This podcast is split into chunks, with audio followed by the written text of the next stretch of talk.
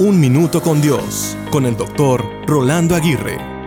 Un día escuché la siguiente frase que se grabó en mi mente. La indecisión es una decisión. La indecisión puede ser una carga pesada que llevamos en nuestras vidas. Por ejemplo, cuando enfrentamos decisiones importantes, a menudo nos encontramos atrapados en un parálisis del análisis, sintiendo temor de cometer un error. Sin embargo, Dios nos llama a confiar en Él incluso en medio de la indecisión. El apóstol Santiago nos anima al decir, si alguno tiene falta de sabiduría, pídala a Dios, quien da a todos abundantemente y sin reproche, y se la dará.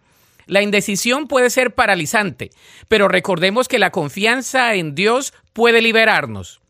Si buscamos sinceramente la guía de Dios y confiamos en su soberanía, podemos tomar decisiones con confianza, sabiendo que Él está a nuestro lado en cada paso del camino.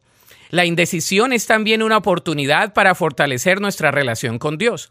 Por lo tanto, a través de la oración y la búsqueda de su voluntad, podemos encontrar claridad en medio de la incertidumbre.